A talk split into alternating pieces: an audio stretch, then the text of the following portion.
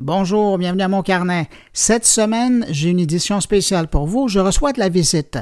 Je vous invite dans la prochaine heure à écouter les propos du Belge Damien Van Actor, du Suisse Thierry Weber, du Français Bertrand Lenôtre et du Québécois Louis Lemieux. Avec eux, on parle de trois sujets cette semaine. L'impact de Trump sur les médias sociaux, l'avenir de Twitter et est-ce que 2017 sera l'année des assistants intelligents.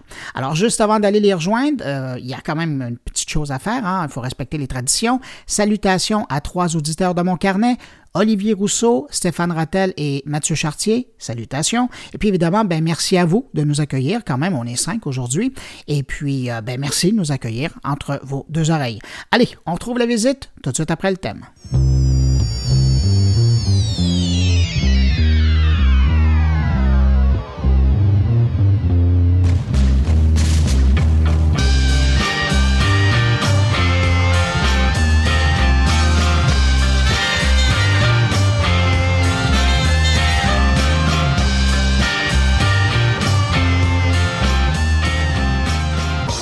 Mon carnet à cinq, c'est quatre invités qui viennent se joindre à moi pour discuter techno et société et ils viennent d'un peu partout dans la francophonie. Je vous les présente tout de suite. De Belgique, Damien Van Actor. Bonjour Damien. Bonjour, bonjour. Alors Damien, euh, il a fait dans les médias, dans l'accélérateur de start-up, c'est un conférencier de TED émérite. Puis aujourd'hui, on le retrouve devant des étudiants qui veulent tout savoir du monde numérique. Est-ce que ça te décrit bien? Oui, bah, on essaye. On sait beaucoup de choses.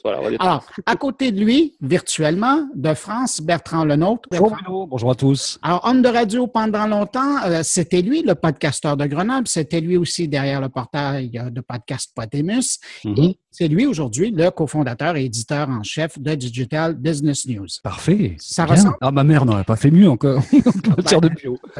J'allais dire du Québec, euh, Louis Lemieux. Là, évidemment, c'est un peu particulier parce qu'il y a beaucoup de monde qui nous écoute du Québec.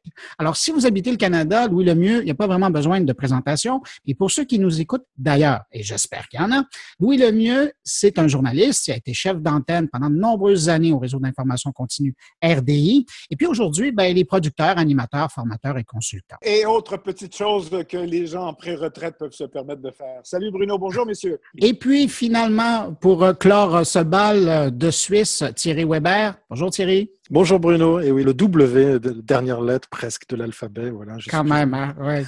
Euh, lui, ben, il est partout où il y a du numérique en Suisse. Je pense que c'est la meilleure façon de le présenter. Il est notamment consultant et cofondateur et membre aussi, toujours actif, du comité d'organisation euh, du meilleur du web, euh, l'événement qui célèbre le savoir-faire suisse dans le domaine des communications numériques. Et puis, si vous êtes un adepte de Webscope .tv, ben, vous l'avez sûrement déjà vu parce qu'il est toujours là. Euh, je pense qu'à chaque fois que j'ouvre ça, je vois son visage. Alors, euh, ça résume assez bien ta vie, Thierry? Oui, oui. tous les lundis matins à 11 h je, viens euh, m'immiscer dans vos Facebook Live et autres périscopes, tout à fait. Alors, l'idée, je le rappelle, hein, pour que tout le monde se remette dans l'atmosphère, je soumets des sujets et je suis juste curieux d'entendre l'opinion de ces messieurs-là, des gens. Et c'est intéressant parce qu'en préparant le podcast, euh, il y a, je dirais pas qui, mais il y a quelqu'un qui a mentionné que dans le fond, c'était un peu comme le retour des vieux du numérique ou la Ligue du, poil qui se retrouvait. Mais effectivement, tout ce monde-là, ça fait longtemps euh, qu'on regarde le numérique euh, dans toutes ses formes, que ce soit pré-Internet, Internet, réseaux sociaux, bidules, produits électroniques. on en a tous un jour ou l'autre parlé, on en parle encore. Et moi, j'étais curieux de discuter différents enjeux avec eux. Alors, c'est pour ça qu'ils sont avec moi aujourd'hui. Alors, d'entrée de jeu, pour s'échauffer un peu, j'aimerais vous entendre sur l'impact, euh, c'est quand même beau sujet, l'impact de Donald Trump sur les réseaux sociaux. Est-ce que vous pensez que son utilisation de Twitter, principalement, mais également de Facebook, à l'occasion, a un impact sur la façon qu'on voit et qu'on utilise aujourd'hui les réseaux sociaux depuis quelque temps? Qui veut se lancer? Je vais laisser mes amis euh, de l'autre côté de l'Atlantique. Je suis curieux de la perspective de là-bas, voir si c'est moins pire qu'ici. Bon, ben Bertrand? Il faut dire que Twitter, évidemment, c'est le, le, réseau principal pour, euh, pour Trump. Il continue à tweeter allègrement. Je pense que ça va pas pouvoir durer éternellement de toute façon. Il y a même euh, des personnalités du web, j'ai vu ça dans la Silicon Valley, qui demandent carrément à ce qu'on coupe son compte euh, Twitter pour qu'on arrête un petit peu les dégâts. Alors, vu d'ici en France, évidemment, tout ça, on le suit de façon quotidienne, malheureusement, j'ai envie de dire. Mais vous savez aussi qu'en France, on a été rattrapé par d'autres histoires et qu'on a nos propres histoires politiques. Et d'une certaine façon, je ne sais pas si c'est le cas chez vous euh, au Canada, si c'est le cas en Suisse ou en Belgique. En tout cas, la politique française pour l'instant, est en train de détrôner l'impact de Trump, qui est moins fort dans les médias aujourd'hui et donc moins fort dans la twittosphère, moins fort sur Facebook. On ne parle quasiment plus de lui aujourd'hui. Il faut voir sur, sur les réseaux sociaux français on parle de lui évidemment, mais moins parce que il y a cette histoire de, François Fillon notamment et toutes les histoires politiques françaises qui ont pris un petit peu le dessus. En tout cas, ça augure d'une autre façon de, faire de la politique, mais certainement une façon qui euh, va euh, aller au bout de cette folie euh, sociale euh, pour pour lui sur sur Twitter, qui à mon avis va être stoppé assez rapidement par euh, par les événements parce qu'il va pas pouvoir continuer comme ça. Il va se faire remettre tout simplement à l'ordre parce que aux États-Unis il y a quand même quelques garde-fous qui font que ça reste une démocratie et qu'il est en train de se rendre compte que ce mur-là est face à lui et ce mur-là il sera social également pour lui. Et il est en train de se faire aussi massacrer là où il est en train de, de parler, je pense aux États-Unis notamment. Donc c'est un vrai vrai problème pour lui. Thierry en Suisse? J'allais dire en Suisse, je voulais remercier nos amis français. Hein, je le pense vraiment quand je parle d'amis. Euh, grâce à eux, effectivement, puisque notre politique est tellement plate, tellement inintéressante que euh, il se passe pas grand-chose à, se mettre sous la dent comme ça, surtout sur les réseaux sociaux. Eh bien, effectivement, l'actualité française a pris le pas, a pris le dessus sur ce qui se passe aux, États-Unis. On est, on est à fond à, suivre ce qui se passe juste à côté de, notre frontière. Puis pour revenir sur ce que dit euh, Bertrand, un jour ça va lui revenir euh, à la figure. J'ai pas tout à fait le même sentiment et quand je pose la question à gauche à droite, j'ai l'impression que c'est tellement gros, c'est tellement énorme qu'en fait il va, il va aller encore plus loin, il va, il va se permettre encore plus, même si on parle de démocratie, même si on parle de, de garde-fous, même s'il y a euh, effectivement ces, mouvements de soutien qui, commencent à, faire bouger, les, people qui s'engagent, les sociétés, euh, la Silicon Valley qui va aussi de son, de son engagement, pas tous j'ai envie de croire que malheureusement, on va aller encore plus loin dans le mur. Euh, ça va pas s'arrêter si, si, facilement. Damien de la Belgique? Nous aussi, on a eu notre, notre petit épisode, enfin petit épisode, ça fait déjà quelques semaines, et c'est un peu concomitant ce qui se passe en France, c'est assez bizarre, qu'on a aussi nos scandales politico-financiers, on va dans le mur avec des, pratiques d'un autre âge, vraiment héritées du siècle dernier, qui est venu par contre de notre côté se mettre en, en, frontal avec Trump. Et donc, du côté belge, en tout cas de mon point de vue, ma perception, tout ça s'empile, se superpose. Et je n'ai aucune idée de ce que ça va donner pour les prochaines élections qui vont nous arriver un peu après celles de la présidentielle en France, mais où on va voter à tous les étages et à tous les niveaux de pouvoir en Belgique. Ça va être un beau bordel parce que la caste politique médiatico-politique, on pourrait dire, ça comme ça, s'en prend plein la à tort ou à raison d'ailleurs, parce que je pense qu'il y, a beaucoup, beaucoup de choses à, dire derrière tout ça, mais ça se superpose. Et donc, les infos chez nous, quand on, quand on regarde les JT ou quand on regarde les, les journaux, quand on regarde les réseaux sociaux, c'est un scandale lié à des intercommunales. Euh, je vous passe les détails, mais c'est des, trucs privés, publics. Euh, grosso modo, c'est du privé financé par le public. On a Fillon, Pénélope, présidentielle, et tout ça se télescope dans un, dans un espèce de gloubi-boulgla qui, qui, est très compliqué à décrypter parce que ça, ça, tombe tellement en dru que euh, ça va, je pense que ça va avoir un impact. Lequel exactement, je suis pas sociologue euh, ni politologue, mais ce qui paraît un peu de choses près certain quand même, c'est qu'on pourra plus faire de la politique demain comme on en a fait hier, comme on en fait aujourd'hui. Trump est en train de montrer que en court-circuitant euh, voie traditionnelle de faire passer des messages, on peut appuyer très très loin, on peut pousser très très fort sur, euh, sur des secteurs où on n'imaginait pas qu'on allait euh, devoir se battre encore au XXIe siècle sur, sur des choses aussi normales que l'égalité homme-femme, par exemple. là où moi je suis assez enthousiaste, c'est de voir que par exemple les CLU aux US qui a récolté, je pense que c'est 25 millions de dollars, si je me souviens bien, si j'ai vu les derniers chiffres, en, en quelques semaines, même pas 24 millions, voilà, en quelques jours suite au blocage des frontières, va intégrer euh, Y Combinator pour la, prochaine phase d'accélération des startups. Et là, on va commencer à rigoler.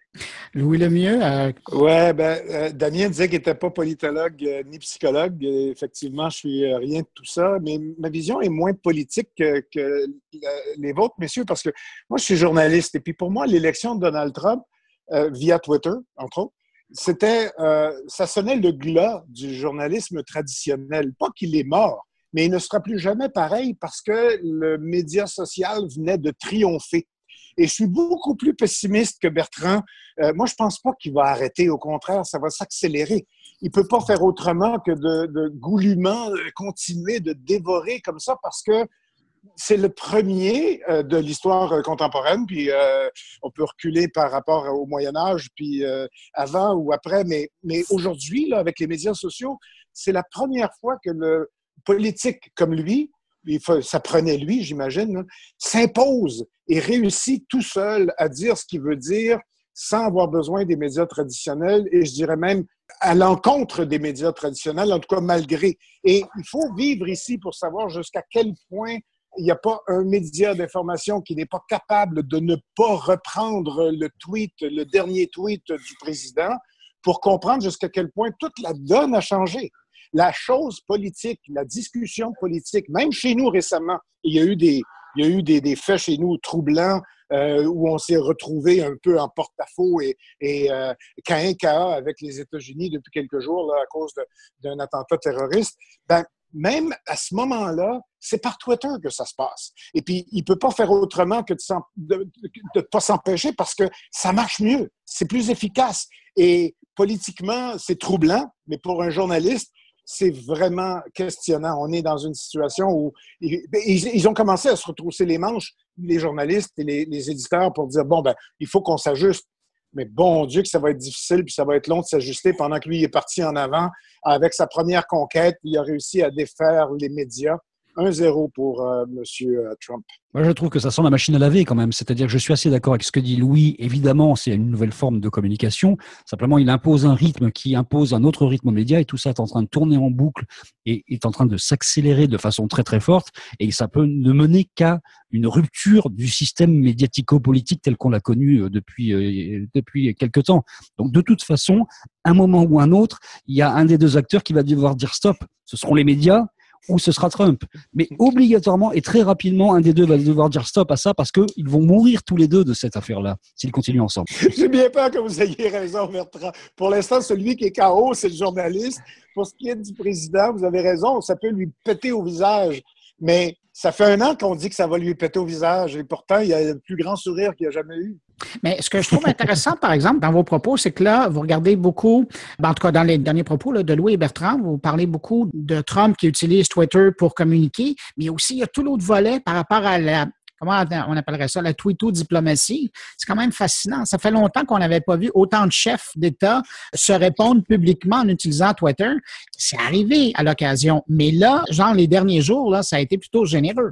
Ça fait penser, euh, moi, ça m'amène une question, c'est de savoir si tout ce petit monde est, aguerri à l'exercice de se servir des médias sociaux. Cette question, elle n'est pas, pas nouvelle, mais maintenant, elle est encore plus flagrante parce qu'effectivement, là où Trump a été critiqué, c'est comment il utilise Twitter qu'est-ce qu'il y balance, euh, quel mots, quelles phrases, quelle, quelle attaque il, euh, il utilise dans, dans sa communication.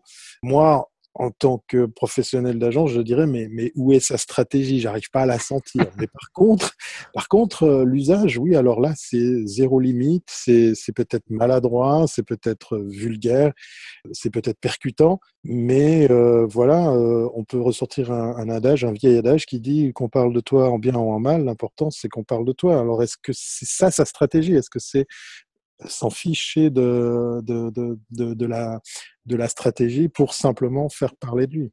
Damien, de ton côté? Je crois qu'il y a quand même un truc qu'il ne faut pas se leurrer, c'est qu'on ne fonctionne pas tout à fait de la même manière dans la sphère anglophone que dans la sphère francophone. Aux États-Unis et, et peut-être en Europe, en Belgique, euh, j'en sais trop rien parce que c'est pas faute d'avoir allumé des warnings euh, depuis 10 euh, ans, depuis 15 ans que les choses allaient basculer, que ça allait changer, qu'on savait pas trop quand ça allait arriver, mais que le jour où ça allait arriver, ça allait se compter avec des, des dents en moins. On se l'est pris en pleine tronche, le Trump. Et le, et le pire, je pense, c'est que les réactions des médias traditionnels ont amplifié ça ça leur donnait du grain à moudre. On est obligé de remplir des télés 24 sur 24, on est obligé de remplir des colonnes, on est obligé de bâtonner pour créer du volume parce que la monétisation des médias, et, je pense que ça joue hein, très clairement, le business model des médias basé sur la publicité est un business model de la news au kilo. Et donc, il faut remplir, il faut parler, il faut produire pour pouvoir venir coller de la pub, coller des AdWords, coller plein de trucs derrière pour monétiser un temps soit peu parce que ça se casse la gueule. Et donc, il y a eu cette, je pense, hein, ça fait partie de l'équation. Je prétends pas avoir euh, le fin mot de ça parce qu'on est en plein dedans. C'est difficile d'avoir une vue d'hélicoptère. Mais la dernière année qui vient de se passer, il faut quand même se dire qu'il y a un an, Trump, on savait, euh, enfin, il y a un an et demi, on savait même pas où il, où il allait en être, quoi, euh, dans sa campagne, qu'est-ce qu'il allait bien pouvoir faire. Donc, il y a eu une conjonction, je pense, de toute une série de facteurs qui font que il a bénéficié d'une exposition incroyable parce qu'il s'est rendu compte que quand il chatouillait, ça faisait rigoler. Quoi. On s'est rué dessus parce que c'était c'était de la matière. C'était oh, vous vous rendez compte tout ce les conneries qu'il peut raconter? Bah oui, mais vous parlez de lui, les gars. Et, c'est peut-être tout ce qu'il a cherché et il a promis des trucs qu'il sera sans doute incapable de tenir. Mais, mais je, pour moi, on est on est rentré dans un autre monde avec ce bonhomme. On est on est dans une autre dimension. Moi, je regarde ça comme je regarde une série à la télé. Moi, j'ai une phrase, bon, sans racisme aucune, les États-Unis ont élu un noir, un acteur de cinéma et maintenant un CEO. Donc euh, voilà, c'est le côté étonnant de, des, des États-Unis. C'est le pays du, du, tout possible avec, euh, avec ce que ça peut aussi amener. Moi, j'ai des gamins, enfin des étudiants en journalisme qui sont là. Et quand je leur parle de Twitter, aujourd'hui, il y a une percussion supplémentaire. C'est de se dire que s'ils sont pas à l'écoute de ce qui se passe là-dessus, ils sont en train de couper un train. Ça fait longtemps qu'on leur dit. Hein. Mais, la question qui remonte, et je l'ai encore eu cet après-midi avec eux, c'est de se dire, bah, peut-être qu'on doit faire le deuil d'une forme de naïveté. C'est terrible d'entendre ça de la bouche de, gamins de 21, 22 ans. Euh, je pense que cette, naïveté, malheureusement, et je fais peut-être partie de ceux qui étaient très optimistes et qui sont beaucoup emballés sur le potentiel de ce que euh, le web, de ce que un internet ouvert d'ailleurs pourrait permettre. Et je pense que la nature humaine étant ce qu'elle est, bah, on a un premier exemple d'un truc qui part en voilà, qui part en vrille parce que ça tape dans un extrême. Peut-être qu'on va les taper dans l'extrême opposé par mouvement de balancier parce que de nouveau la nature humaine étant ce qu'elle est, il va y avoir des mouvements d'entropie et puis ça va ça va se dégonfler, ça va se regonfler, on va se réouvrir par la suite. Il faut peut-être préparer les générations qui vivent aujourd'hui à être capables de se réouvrir après. Mais je pense que les trois quatre années qui viennent ici vont être un fameux mouvement de repli sur soi et malheureusement ce qu'on voit arriver en France et ailleurs, en Turquie, c'est pas Jojo. Hein. Attendez, on n'est pas encore en Turquie, en France. Hein. Rassure-moi. Erdogan n'est pas encore arrivé au pouvoir. Hein. oui, un, un, tout petit mot parce que j'écoutais euh, Damien qui, euh, en, en, élargissant le propos, puis euh, sur la philosophie de l'affaire, ça, ça me frappait jusqu'à quel point quand on parle de Trump, des médias sociaux, dans le fond, c'est deux choses, parce que Trump là, a juste été intelligent de l'utiliser, mais on s'en allait là de toute façon la post-vérité qu'on a confirmée cette année, les fake news ou les faits alternatifs maintenant qu'on est en train de, de, nous envoyer à la figure à Washington, c'est juste la façon dont on utilise l'outil qu'est le média social. Euh, avant, on faisait ça autrement. On faisait ça en manipulant les journalistes en conférence de presse.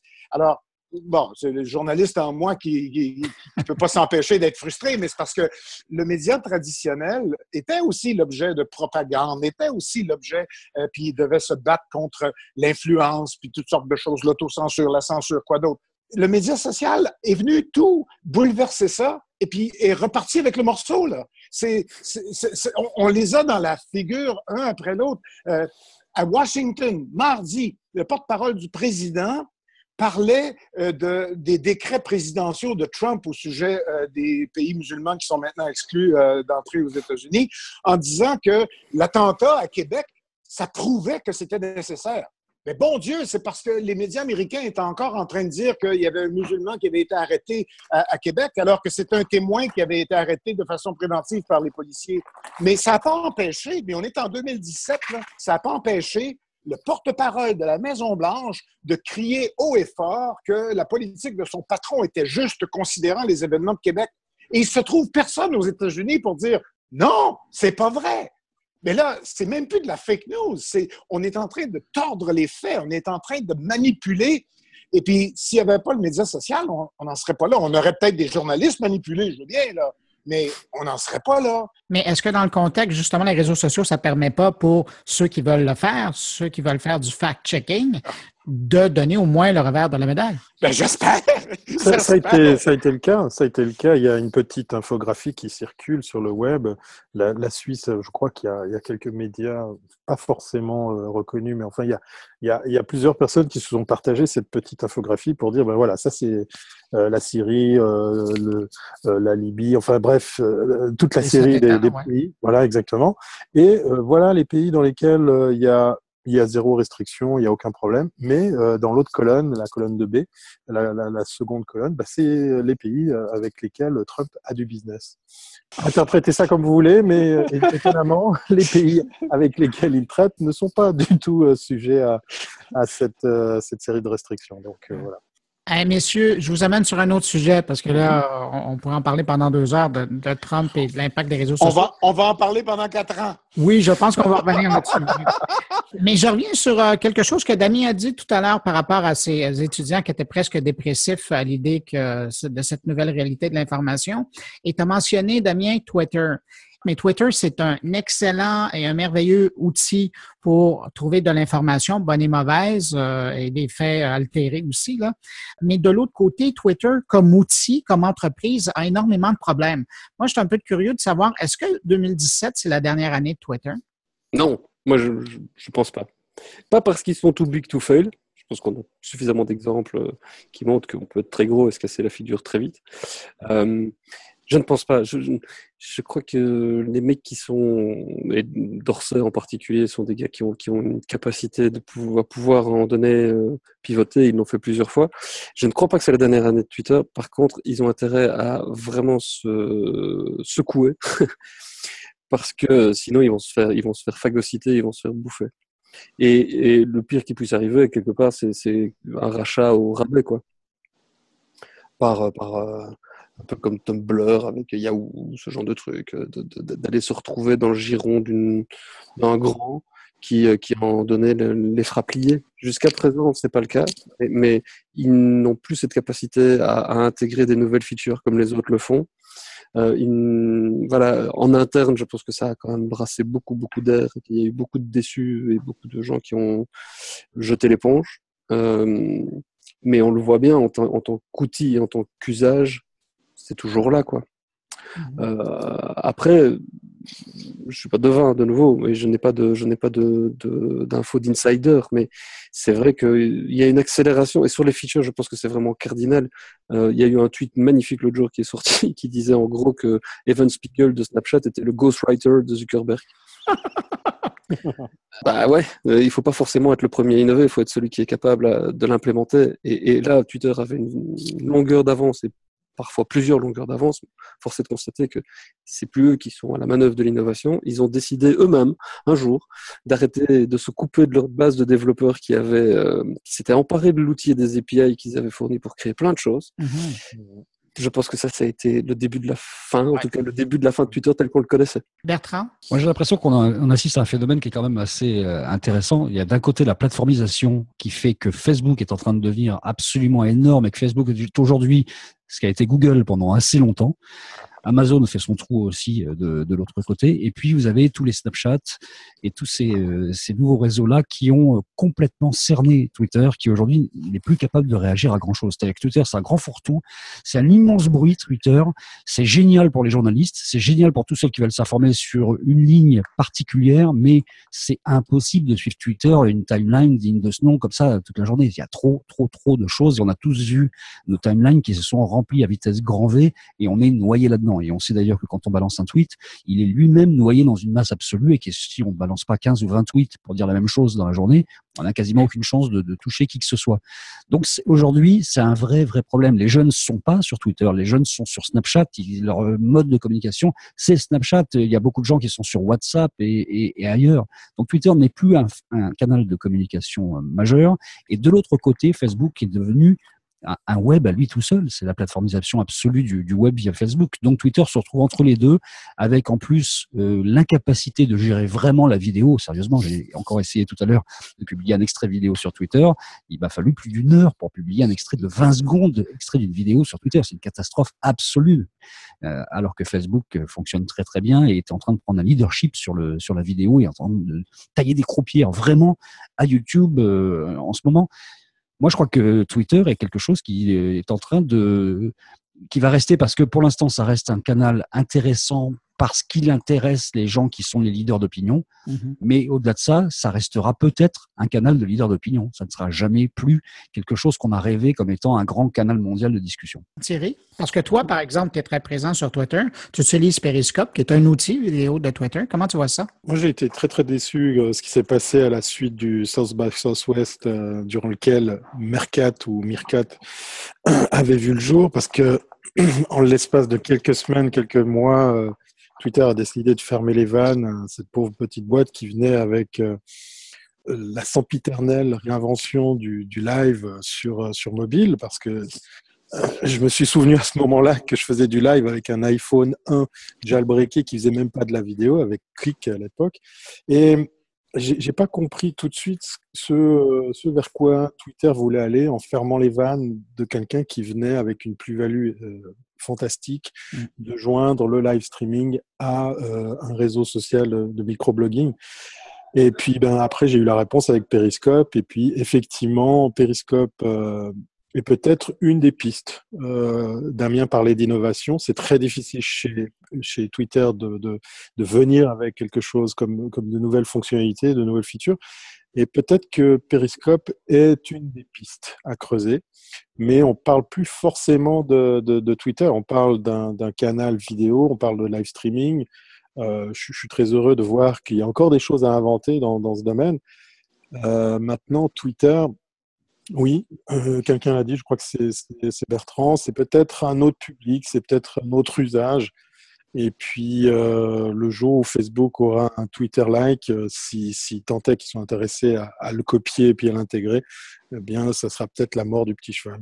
C'est fou parce que si, euh, si vous me disiez qu'en perdant Twitter, on perd Trump, euh, je serais peut-être d'accord, mais j'espère que non.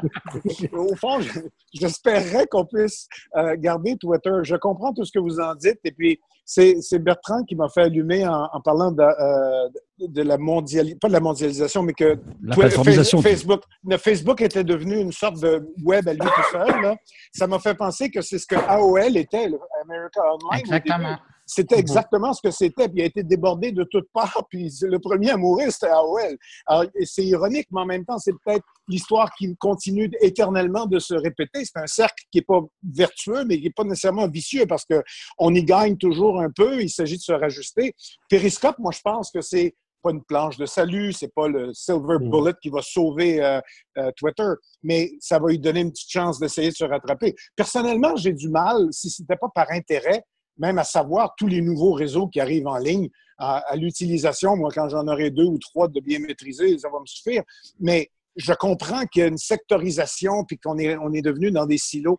Et au fond, c'est peut-être un peu comme la télé. Je connais mal la télé en Europe, mais la télé aux États-Unis puis au Canada, avant, c'était un, deux, trois grands réseaux qui avaient toute la place. On disait quelque chose le dimanche soir et le lundi matin, les chances que les gens aient vu et entendu de ce dont on parlait la veille étaient très, très grandes. Maintenant, même les émissions les plus courues, c'est des petits, des petits segments de l'audience qui voient. Et c'est pareil forcément pour le média social parce qu'on est capable d'aller jusqu'où on peut aller pour réunir ceux qui pensent la même chose ou qui veulent la même chose ou qui aiment les mêmes choses. Facebook, c'est l'exception qui compare la règle. Mais moi, je reprends les mots de tout à l'heure par rapport à euh, Trump. On disait qu'il était trop gros, ça va péter.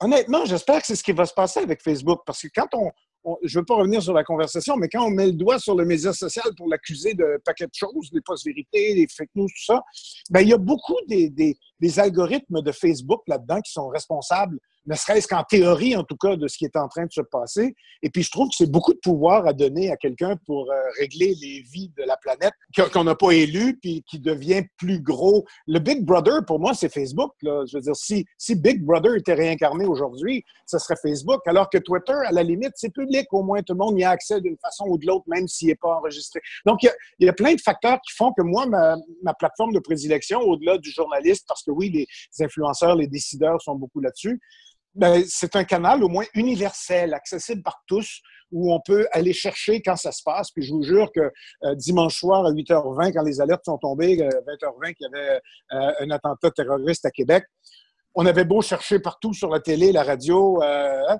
c'est mmh. Twitter qui avait la réponse. C'est Twitter qui nous disait ce qui s'est passé. C'est Twitter qui était le, le, point de chute. Puis c'est sur Twitter que le premier ministre, puis que le premier ministre québécois, puis que les autres sont intervenus pour dire ce qu'il fallait dire avant d'être capable d'aller le dire aux caméras, avant d'être sur place. Donc, pour moi, ça, ça reste. Et puis, ils ne peuvent pas aller faire sur Facebook, ils ne peuvent pas aller faire sur Snapchat. Euh, Justin Trudeau a beau faire le nombre de selfies qu'il veut. S'il veut dire quelque chose aux Canadiens d'urgence, il y a juste Twitter. Il y en a peut-être d'autres où il pourrait aller, mais pour être vraiment universel, il faut qu'il aille sur Twitter. Donc, moi, je, en tout cas, j'espère que vous n'avez pas raison en pensant, même si vous n'avez pas dit qu'il allait mourir, j'espère qu'il va se métamorphoser pour rester cette espèce de journal euh, instantané de la planète. Moi, je pense qu'on ne doit pas oublier, c'est que ce sont que des étapes. On a, on a peut-être, alors je ne sais pas si ça tient à nos âges notre, notre expérience, j'en sais rien, mais on a peut-être tendance à oublier que que tout ce qu'on a vécu, euh, la télévision, le téléphone, le télégramme, enfin tous les moyens de communication ou les moyens de, de, de, de divertir, n'ont été chaque fois que des étapes. On vient de fêter les 35 ans du CD cette année. Voilà, une étape, une page se tourne. L'année passée, on a arrêté de construire des magnétoscopes VHS. Ça se construisait encore. Donc, il faut peut-être aussi qu'on accepte que peut-être dans cette industrie euh, des réseaux sociaux, ça ira un peu plus vite, ça, sera plus euh, flagrant parce que plus visible. Je sais pas. Euh, Damien, je suis un peu curieux de t'entendre là-dessus. Puis là, j'interpelle le prof en communication en journalisme. Le jour où Twitter s'est recatégorisé comme étant un média, puis je ne sais pas si vous l'aviez vu passer, mais à un moment donné, euh, chez Apple et chez euh, Google, ils savaient changer vraiment euh, virtuellement de colonne et on les retrouvait dans la section média. Est-ce que tu penses, Damien, que le fait qu'ils se définissent eux-mêmes comme un média, ce que Facebook a eu la difficulté à faire, là, mais est en train de faire, c'est une thérapeutique chez, chez eux, est-ce que tu penses que c'est une chance de plus pour Twitter de rester toujours vivant et pertinent? Oui, je pense. Tactiquement, en tout cas, c'est bien joué. Ça grille un peu la politesse à tous les autres qui se faisaient un peu tirer par la manche en disant bon, les gars, arrêtez de nous prendre pour des buses, euh, assumez votre rôle de média. C'est un bon début. Maintenant, il faut qu'ils appuient sur le champignon et qu'ils le deviennent vraiment. Qu'ils aient vraiment des éditeurs, qu'ils aient vraiment. Alors, je sais qu'ils en ont. Hein. Les... Comment c'était les moments qui sont devenus. Enfin, je sais plus comment il y a eu un changement de, de vocable aussi derrière, euh, ça. Oui, je, pense que fondamentalement, Twitter est l'agence de presse mondiale. C'était ça, moi je pense au début, qui a fait toute l'excitation de Twitter, c'est de se dire waouh, il passe un truc à l'autre bout du monde, on peut être prévenu dans la seconde, sans filtre. Le filtre, c'est nous. On va avoir chacun de. Si on se connectait bien, si on avait des oreilles et qu'on mettait en place une vraie stratégie de veille sur des listes et qu'on les améliorait de jour en jour. Moi, c'est ce que je continue à faire euh, avec les étudiants. C'est le jour 1, on se met en veille. Feedly, Twitter, go les gars, c'est là-dessus qu'on bosse. Ne déléguez pas la responsabilité de vous informer à votre newsfeed Facebook. C'est une hérésie en tant que journaliste ayez un œil dessus. Évidemment, profitez de ce que les algorithmes peuvent vous apporter, nourrissez la machine pour lui apprendre les choses que vous avez envie d'entendre, qui vont vous conforter dans un certain nombre d'idées, puisque Facebook a tout intérêt à vous garder dans un univers pas trop trop challenging euh, sur votre état d'esprit, mais surtout continuez à ouvrir des portes, à faire éclater les bulles et aller voir ailleurs comment ça se passe, pour faire en sorte de monter en puissance et de justement réussir à identifier du signal dans le bruit sans labelliser l'info. Je ne parle pas de labellisation de l'info, qui, qui est, là aussi une hérésie complète.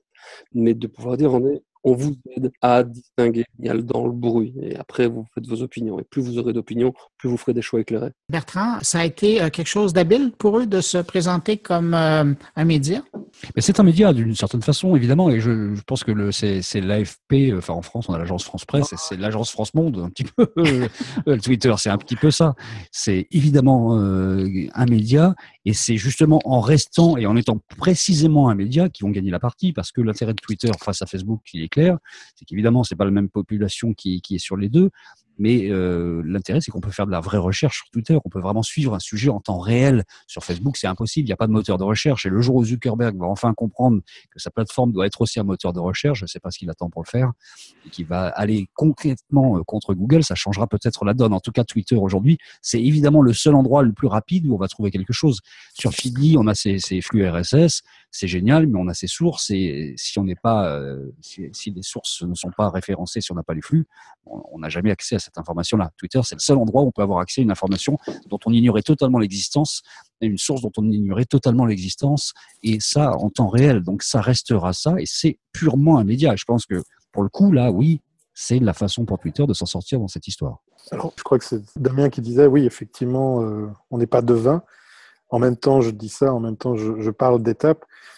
Mais je reprends l'exemple de, du live streaming très, très bête, hein, très, très technique et terre.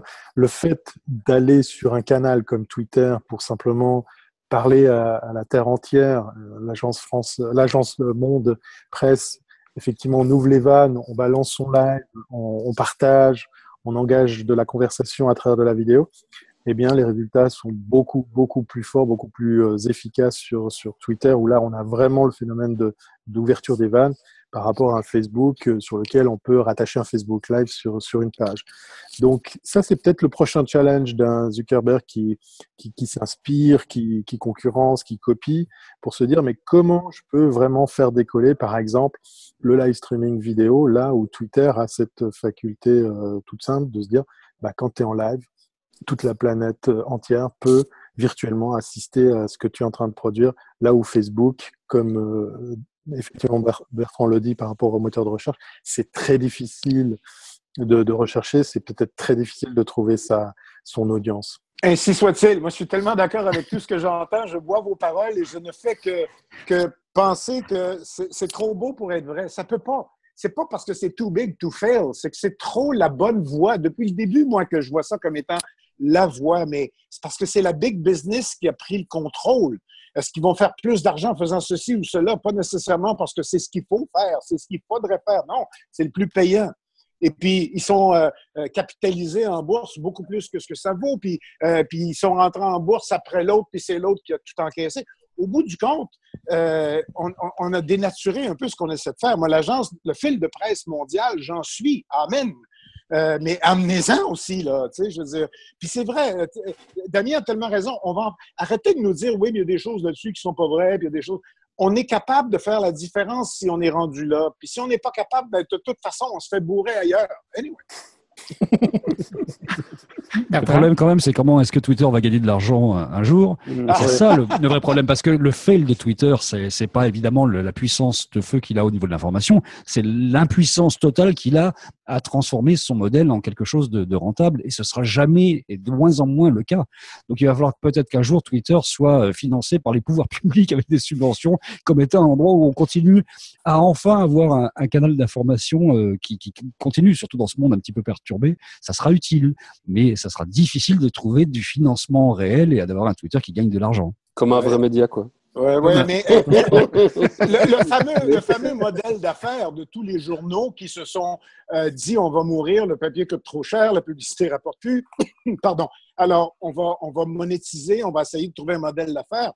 On a tourné en rond longtemps. Et il y en a qui ont fait fortune. Euh, la presse à Montréal s'en tire plus qu'honorablement bien. La transformation est complète maintenant déjà. Euh, il y en a d'autres qui ne trouvent pas le moyen, même si celui-là fonctionne, il semble qu'il ne fonctionne pas pour eux. Pour Twitter, je ne l'ai pas. Si je l'avais, je l'achèterais puis je ferais de l'argent avec. Mais je pense que la, dimension périscope est peut-être euh, une espèce de voie, pas de contournement, mais de voie qui peut être payante. C'est-à-dire qu'il y, a probablement moyen de faire une ségrégation sur la partie périscope pour que si tu as des choses à vendre, ben il faut que tu payes. Si tu as des choses à dire, ben, il faut qu'il y ait des gens qui t'écoutent puis si tu interviens parce que tu nous rapportes quelque chose euh, qui est important puis que, qui est d'intérêt public, ben ça coûte rien. Euh, je ne sais pas, moi, je ne vous propose pas ça, mais j'espère que c'est là la voie parce que je ne suis, pas, je suis pas con non plus. Euh, je pense que c'est bien beau de dire que c'est la bonne à faire, Twitter, c'est sûr que si euh, ils ont plus d'argent, ils vont mettre la clé dans la porte. Puis en ce moment, ça semble être le problème. je disais ça qu'à moitié en rigolant, hein, comme un vrai média. je pense que les mecs qui sont derrière sont, sont vraiment des idéalistes quand ils ont lancé Twitter. Et que fondamentalement, c'était pas le pognon qui les drivait. Après, ils ont mm. fait des tours de table et ils ont, ils ont grandi, ils ont grossi, ils ont réussi euh, à faire une IPO qui était, qui était pas dégueulasse au départ, mais que derrière, ils sont viscéralement pas drivés par le pognon. Et ils ont pris conscience de, de l'impact qu'ils étaient capables d'avoir sur les sociétés, sauf que effectivement, derrière, c'est pas des bisounours et c'est pas des philanthropes. Et les mecs qui sont derrière et qui ont des actions, ils, veulent passer à la caisse à un moment donné. Et toute l'ambiguïté, elle est là. Euh, comment réussir à être sustainable, à tout le moins sustainable pour autant que ce soit ça que les investisseurs veulent.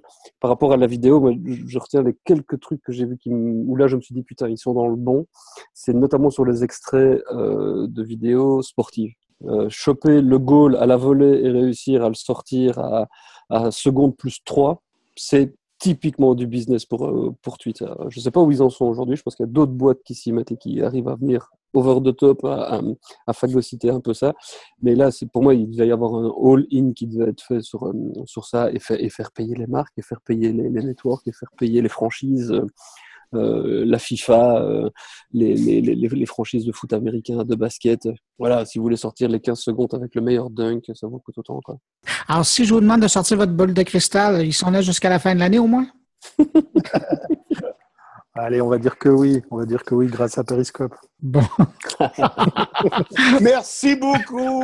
déjà parce que Trump va mettre beaucoup d'argent pour que ça continue. Oui, oui, c'est ça, exactement. Je vous amène sur un autre sujet. Euh, je voulais vous entendre. Euh, Thierry, je vais, te, je vais te lancer le premier là-dessus parce que tu étais au CES. Est-ce que 2017, ça va être l'année des assistants intelligents? Je pense notamment à Alexa, à Google Home. Et je te dis, euh, Thierry, toi, pour commencer, parce que tu étais au CES et tu as vu comment tout ce qu'on présentait comme produit était Alexa friendly. on avait l'impression qu'il y en avait que pour Amazon. J'aimerais ça t'entendre là-dessus. Oui, alors je suis très très épaté par le, le, hold-up qu'a fait Amazon et, Google avec le, le, CES de cette année, parce qu'effectivement, on en a mangé à tous les stands. Et euh, je salue encore et toujours, puisque je l'avais fait l'année passée, la, très très grosse délégation française qui elle est aussi venue avec des technos, des inventions ou, ou, ou des appareils, des, des, technologies comme ça, euh, directement en lien avec euh, ces assistants virtuels. C'était incroyable de voir à quel point c'était un brand, une sorte de, label de reconnaissance auprès justement de, toutes ces startups parce que j'ai beaucoup traîné dans le Reka Park à l'inverse du, Convention Center où là il y a, les, Sony, les LG et les, Samsung. Eh bien, euh, je, trouve très très fort d'être à, parler d'une marque sans la voir parce que c'est ce qui s'est passé. On nous a dit après qu'il y avait euh, deux trois petites choses autour d'Amazon qui n'étaient pas forcément euh, absents de ce CES, mais en tout cas ils étaient très présents dans tous ces, euh, ces stands qu'on a pu visiter. C'était à la fois un label de, de, de, qualité, puis aussi une belle opération de, de communication pour, pour les assistants, puis comme une sorte de, de label de reconnaissance. Alors on a aussi vu du, euh, du HomeKit, hein, le, je crois que c'est le nom exact de, de Apple, là, pour euh, aussi parler de, domotique, mais c'est vrai qu'on était plus sur du Amazon et puis un petit peu de, de Google et Apple en troisième, euh, en troisième position. Maintenant, c'est assez surprenant comme phénomène parce que la plupart des, des sociétés qui vont au CES, que ce soit euh, nos amis chinois, les Français ou, surtout les Américains, ben, euh, ils vont là-bas dans l'idée de revenir avec une reconnaissance au niveau du CES pour après mieux aller sur des campagnes de crowdfunding. Euh, là, on, était dans un tout autre phénomène qui était de dire, ben, non seulement on va gagner un prix CES, mais en plus, regardez, on est, on est Amazon, on est Google. Et il y a notre ami Eric Dupin qui disait bon bah à part de l'objet connecté, de l'objet connecté, de l'objet connecté, il n'y a pas grand chose euh, de, nouveau à se mettre sous la dent. Là, il faisait un petit peu la critique de, la délégation française. C'est vrai qu'on en a vu à, toutes les sauces. Ça fait un peu peur hein, quand on voit certains appareils qui sont commandés avec son, Alexa. Euh, moi, je reste dubitatif, mais euh, en même temps, je suis, super frustré par rapport à vous. Hein, effectivement, Louis Bruno, bah, nous, on est en Europe et puis on n'a pas encore, euh, on n'a pas encore l'usage de ces, ces assistants euh, virtuels. Ouais, ben, c'est bien dommage. Je peux dire qu'au Canada, officiellement, c'est pas encore en vente. Hein. C'est, on peut l'utiliser. Il y a environ 90% des fonctions qui, qui fonctionnent euh, au Canada, mais c'est pas encore en vente. D'accord. Je pensais que c'était juste un problème de langue parce qu'effectivement, c'est principalement basé sur, sur une interface en anglais, mais j'ai pas assez gratté pour savoir effectivement quelles étaient les, les fonctionnalités auxquelles on peut, on peut faire appel avec ce genre d'assistant. Alors, pour, pour terminer la, la, réponse, il y a quand même beaucoup, beaucoup, beaucoup de n'importe quoi. Euh, il avait un petit peu raison, notre ami Eric. Euh, c'est vrai que euh, c'est aussi un petit peu euh, étonnant de voir, euh, puisque j'étais aussi l'année passée, de revoir les mêmes sociétés, les mêmes startups, parce qu'elles ont droit d'y aller deux fois, deux ans consécutifs. Et puis, ah bah tiens, on a un truc en plus, on est, on est compatible avec tel ou tel assistant virtuel. Mais sinon, c'est le même produit, c'est la même techno. Alors, est-ce qu'on peut parler d'un trend? Je ne sais pas, mais euh, d'un point de vue européen, je suis super frustré de ne pas pouvoir encore parler avec mon frigo. Louis, euh, est-ce que tu as commencé à parler avec ton frigo? non, parce que je ne suis pas intéressant, il ne veut pas m'écouter. Euh, mais il faut que je vous dise quelque chose, messieurs, parce que vous êtes tous des vieux de la vieille du podcast. Moi, mes seules euh, lettres de noblesse au podcast, vous allez comprendre pourquoi je vous dis ça, c'est d'avoir été invité à une expérience laboratoire très intime avec Bruno Gouliel-Minessi et d'autres amis. Et la place que j'occupais à la table, c'était celui de qu'on appelait à l'époque Power User, grand utilisateur. Alors, vous me savez donc, grand utilisateur, bebelleux, gadgeteux, toujours en train d'attendre en ligne chez Apple pour acheter quelque chose. Et pourtant, et c'est là où ça devient pertinent, désolé du détour, j'apprends à peine à me servir de Siri. Et pourtant, je l'ai toujours eu depuis que Siri existe. Et, puis quand l'Apple TV 4 est arrivé, j'ai pâti pendant je ne sais pas combien de temps parce qu'elle ne parlait pas en français. Puis la journée qu'elle s'est mise à parler en français, je trouvais que la conversation n'était pas intéressante. Mais depuis que les AirPods sont arrivés, et je pense que c'est là où le, grand utilisateur en moi a été comblé, pas juste pour les AirPods, mais parce que depuis que j'ai les AirPods, j'ai des conversations avec Siri pour des choses que je voulais pas utiliser avant parce qu'il fallait que je sorte le téléphone, parce qu'il fallait que j'écrive, euh, que ma montre m'écrive la réponse ou quelque chose comme ça. Mais là, le AirPods a changé ça. Et je deviens donc euh, un des amis de Siri je suis encore très loin des autres. La domotique, pour moi, euh, c'est pas demain la veille, en tout cas pas pour le frigo, je te rassure, Thierry. Mais, mais pour le reste, je vais probablement y venir plus vite maintenant que j'ai trouvé mon vecteur. C'est le vecteur qui me manquait. C'est pas que je n'aimais pas Siri, c'est qu'il y, a, y a un niveau d'utilisateur, d'utilisation, de possibilités qui n'était pas synchronisé pour moi. J'arrivais pas à pourtant, je suis de ce, de, je suis comme ça, je suis fou comme ça, de ces bebelles-là. Et puis, je saute toujours dans le train en premier, mais là, j'étais pas capable. Donc, pour les nouveaux produits qui sortent pour les maisons, je, je pense que ce qui va se passer, c'est que là, on a trouver le vecteur pour monsieur et madame tout le monde. Puis qu'effectivement, Amazon, c'était un hold-up. C'était, c'était ni plus ni moins qu'un hold-up. C'était leur, c'était leur campagne de promotion, publicité, lancement, tout en un. Le CES a été vraiment pris en otage presque. Mm-hmm. Euh, mais, mais au bout du compte, S'ils ont réussi, euh, tant mieux pour eux, parce que c'est intelligent, ça leur a coûté trop cher. Mais en plus, c'est qu'ils ont probablement réussi à, parler à monsieur et madame tout le monde en leur montrant un bidule qui va être facile d'utilisation, ce que Siri n'était pas, en tout cas pour moi, jusqu'à maintenant. Et, c'est le vecteur qui fait la différence. Au-delà de ça, c'est certain qu'on commence à parler d'intelligence artificielle presque appliquée. Là, on n'est pas encore dedans, deuxième niveau, troisième degré, la, profondeur, mais, mais je n'ai pas besoin qu'elle soit très intelligente pour qu'elle puisse m'aider de toute façon. Alors, et je pense que c'est le cas de la plupart des gens. Et puis, ça va plus loin. Amazon, ils sont pas fous. Hein? Ils avaient déjà des boutons. Je ne sais pas en Europe si ça existe, mais à côté de votre machine à laver, euh, quand vous manquez de savon, pas vous manquez, mais avant de manquer de savon, vous pesez sur le bouton, puis la commande pour le savon arrivait automatiquement sans même venir s'asseoir devant l'ordi ou le téléphone. Alors, ce que Amazon a fait, c'est qu'il a été chercher la partie payante pour Amazon là-dedans, en mettant autour ce que ça prenait pour être capable de dire vous vous en passerez plus, mais vous achèterez surtout nulle part ailleurs que chez nous. Et ça, ça fait partie du non-dit dans l'histoire. Donc, moi, je suis, je suis un peu ambivalent. Je ne suis pas pressé de parler à mon frigo, mais je suis content de parler à Siri. Bertrand? Juste une petite réflexion, mais c'est pour l'humour. Je me demande si c'est la bonne période pour faire confiance à une intelligence américaine, fut-elle artificielle, tu vois. voilà, ça c'est fait. en fait, il y, a vraiment euh, il y, a une bataille parce qu'on parlait du CES et des objets connectés. Il y a deux choses dans, dans ces intelligences artificielles, que ce soit Alexa ou Google Home, Alexa Echo. C'est il y a toute la partie euh, Siri, on va dire, avec une intelligence euh, artificielle qui vous permet d'accéder à des informations en temps réel. Et ça, évidemment, c'est plus facile quand c'est une enceinte comme ça posée quelque part et qu'on peut discuter. C'est plus facile qu'avec son téléphone. C'est jamais facile avec son téléphone d'aller le poser, d'écouter ou même de parler euh, en public. Encore que là, ça l'est pas non plus. Et puis, il y a toute la partie de gestion euh, domotique, hein, pour utiliser un vieux gros mot euh, plus du tout utilisé, mais comment est-ce que je gère un petit peu autour de moi tous les autres objets qui peuvent être connectés? Comment je dis à mon frigo de se mettre à moins 5 ou moins 6 degrés euh, depuis ce, ce truc-là. Et là, on a quand même affaire à quelque chose où il y a une bataille du premier entrant d'une certaine façon. C'est-à-dire quelle, quelle, est la compatibilité de chacun avec euh, tout. Là où Google Home est pas mauvais, c'est qu'ils sont sur IFT et ils sont compatibles avec IFT. Et IFT, ça ouvre énormément de champs d'action possibles. Et est-ce que euh, Alexa est si ouvert que ça sur plein plein d'autres actions possibles que simplement faire un joli petit Siri à la sauce Amazon qui euh, qui marche pas mal? Je sais pas. Il faut, la bataille va se faire vraiment sur la capacité à interagir avec à la fois de la connaissance et à la fois des objets. Et là, pour l'instant, à mon avis, on est encore dans une phase un peu transitoire. C'est sur des beaux objets, mais qui sont des objets transitoires pour moi. Oui, on n'est pas encore dans le truc. Mais la bataille, elle se joue aussi, euh, je crois que c'était chez toi euh, sur, sur, sur, ton émission, euh, si je m'abuse, que j'écoute en audio, eh bien, c'est l'efficacité de ces appareils. Parce qu'effectivement, là, du coup, Siri accuse un certain retard là mmh. où Amazon est super bluffant par rapport. Bon, ok, c'est en anglais, on est bien d'accord, mais on est dans quelque chose d'un peu plus, d'un peu mmh. plus travaillé.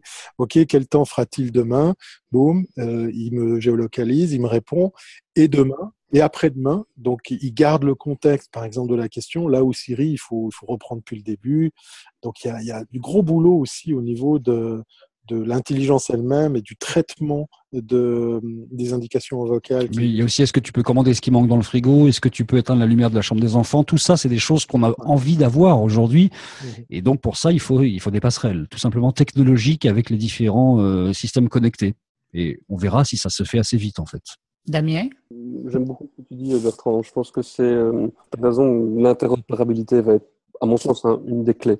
La tuyauterie par laquelle on, met au service euh, de sa propre, euh, son propre bien-être, on peut appeler ça comme ça, euh, des, services de ce genre-là, IFT, Zapier ou ce genre de trucs, permet de faire ça. Et pour moi, ça pose une des questions sous-jacentes de tout ça, c'est le web ouvert et donc la net neutrality derrière. Comment tous ces tuyaux qui vont acheminer toutes ces datas, comment savoir ce qui se passe dedans?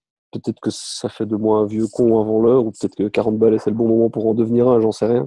Mais le fait de, mettre dans mon salon un bidule qui va écouter tout ce qui s'y passe, qui va aspirer euh, toutes les datas possibles, imaginables derrière pour en faire ce qu'il en a envie. Je pense qu'alors, Facebook et tout ce qu'on a pu vivre jusqu'à présent, c'est des petits joueurs. C'est des petits bras. Parce que là, en termes de volume de data à brasser, ils vont se gaver, les mecs. Si c'est pour les mettre au service des utilisateurs de manière intelligente, euh, ok, pourquoi pas. Mais, mais je pense qu'il y a quand même d'autres finalités derrière dont il faut pas non plus euh, se leurrer des intentions des mecs qui ont, qui ont mis ça en route. Oui, ça facilite les usages. Les visions et la vision de la société qu'ont des Jeff Bezos et autres, c'est pas non plus anodin. Et c'est de ce contexte-là que j'essaie. Voilà, je suis, moi, je suis pas fan de parler à mon frigo, même si je pense que dans certains cas, ça peut être vachement utile. Je, préfère pouvoir euh, continuer à savoir mettre en route, euh, oui, la porte de mon garage si j'ai envie, ou d'allumer des lampes dans mon salon, ou de réduire euh, la taille de le, chauffage dans, dans ma chambre à coucher. Pourquoi pas, mais en gardant la main sur l'outil. Et je crains que ce passage au c'est tellement facile de parler. Parce qu'une seule chose, c'est rendre les gens très très cons, en fait, et très très paresseux. Tout à l'heure, il y a Louis qui euh, nous confiait qu'il parlait euh, à son téléphone. Est-ce que c'est votre cas à, vous trois? Non, bah, en français, en tout cas, Siri est une dope son nom. Moi, je n'arrive pas à faire deux opérations euh, l'une à côté de l'autre correctement. Parler tout seul en anglais à mon téléphone, je passe pour un zombie auprès de l'autre. tout seul dans ma bagnole, euh, j'ai d'autres choses à foutre que parler à mon GSM. Donc, euh, non, ça me plairait bien à un certain moment donné de pouvoir aller plus loin, mais franchement, je, je n'imagine pas aujourd'hui, en tout cas en Europe, et c'est de mon point de vue en tout cas, une adoption par le grand public de ce genre de choses. Mais, mais ça peut peut-être aller très très vite. Hein. Ça peut très, très ouais, ben, je t'encourage, Damien, parce que moi, je constate que c'est vrai qu'elle elle apprend à me connaître et j'apprends à la connaître aussi, là, euh, parce que l'utilisateur a un effort à faire. Mais euh, là, maintenant, les, les, euh, les, applications de tiers parties vont, vont pouvoir programmer Siri euh, et travailler aussi avec Siri. Et là, ça va être l'explosion, je pense, de, de ses capacités d'apprendre plus vite la force du nombre. Et quand mhm. vous me parlez de ce que vous pouvez faire ou pas avec... Je, je, comprends très bien, puis c'est c'est comme quand j'étais tout petit puis qu'on attendait l'auto volante et puis on me dit qu'elle s'en vient, mais on va commencer par rouler avec l'auto intelligente avant l'auto volante. Mais tu sais, dans le temps, dans le bon vieux temps, mais il n'y a pas si longtemps, quand on voulait qu'il fasse plus chaud, il fallait se lever et allumer un feu. Et puis après ça, il fallait mettre du bois dessus. Puis après ça, le bois arrivait tout seul. Puis après ça, on avait euh, euh, le thermostat pour changer la température. Et, puis là, maintenant, on le fait. Là où je veux en venir, sans faire de la philosophie, c'est qu'au bout du compte, c'est juste que notre mode de vie s'adapte à la technologie, puis c'est surtout la technologie qui s'adapte à, comment on travaille avec jusqu'à preuve du contraire, tant qu'on n'est pas dans les domaines d'intelligence qui nous rendent plus intelligents, et j'en ai pas contre la domotique, au contraire. Moi aussi, j'aime bien changer euh, euh, la température sans avoir besoin de me lever. Mais tout ce que ça fait, c'est que ça fait plus vite et mieux ce qu'on faisait avant, comme l'ordinateur. Les gens, pour le traitement de texte, je suis pas si vieux que ça, mais je me rappelle de l'arrivée du traitement de texte, puis les gens disaient, ben, au bout du compte, c'est tellement compliqué, c'est pas plus difficile de taper à la machine. Oui, mais c'est parce que là, on est rendu pas mal plus loin. la machine est même plus dans, le mix en ce moment. Est-ce qu'on sera plus heureux quand il suffira de voilà.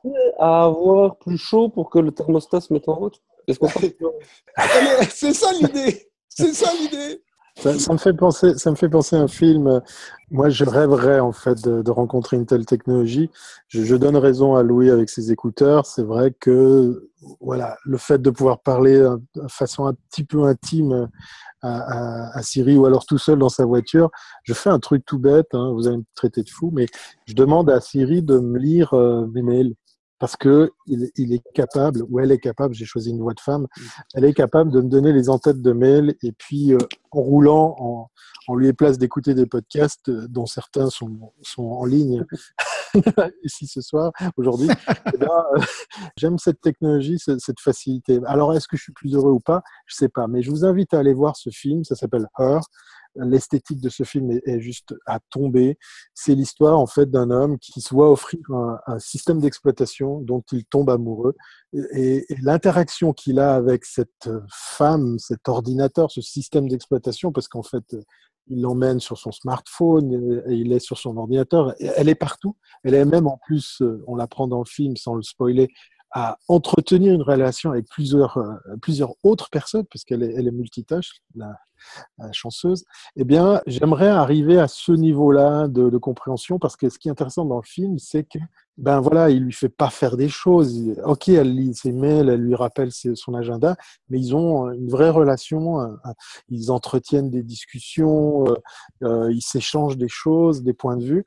Euh, ça va jusqu'à l'amour euh, et, même le sexe. Donc, je ne dis pas qu'il faut aller jusque-là, que c'est un passage obligé, mais, mais ce qu'il y a de très très fort dans ce film, c'est de se dire waouh, comme c'est super simple à, utiliser. D'ailleurs, on le voit, c'est une clé USB, deux minutes plus tard, ça roule. Voilà. Le jour où on arrivera à ce genre de choses, alors oui, euh, entièrement raison, pour les données qui seront traitées derrière, il faut commencer à flipper. Mais par contre, là, on pourra peut-être parler de bonheur. J'ai envie de croire.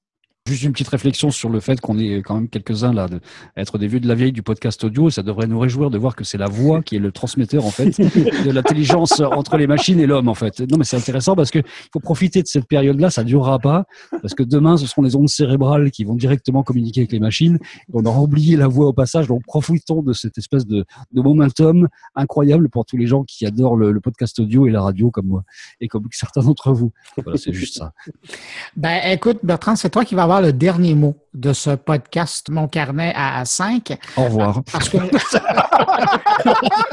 parce que je passé, je sais que vous êtes occupés chacun de votre côté et puis je me dis, euh, la prochaine fois, je pense qu'on va prendre un sujet. Euh, oui, c'est mieux parce que là, tu en avais prévu quelques-uns, ça, ça fait beaucoup. Donc je pense que.